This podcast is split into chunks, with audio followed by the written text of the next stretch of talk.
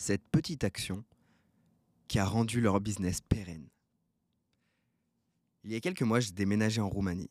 Alors évidemment, j'ai dû changer de coiffeur. Donc j'ai demandé une recommandation à un ami que j'ai rencontré sur place. Il me donne le nom d'un coiffeur, je check sur Google, et là je vois, boum, 50 avis, 5 étoiles. Donc j'ai confiance, je me rends sur place, et là je vis une expérience incroyable. Je me sens important, je me sens choyé. Le coiffeur fait attention aux moindres détails. Alors, vers la fin de la prestation, mais avant que ce soit fini, j'ai le smile comme jamais.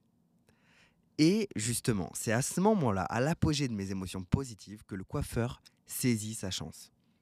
Il me propose de mettre un avis.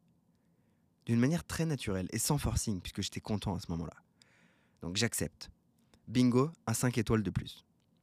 À mon avis, cette petite action d'attendre le momentum positif pour demander le témoignage les a énormément aidés à se développer. Ce qu'on peut en tirer, c'est que, premièrement, n'attends pas que les gens veulent témoigner eux-mêmes. Aide-les en leur proposant.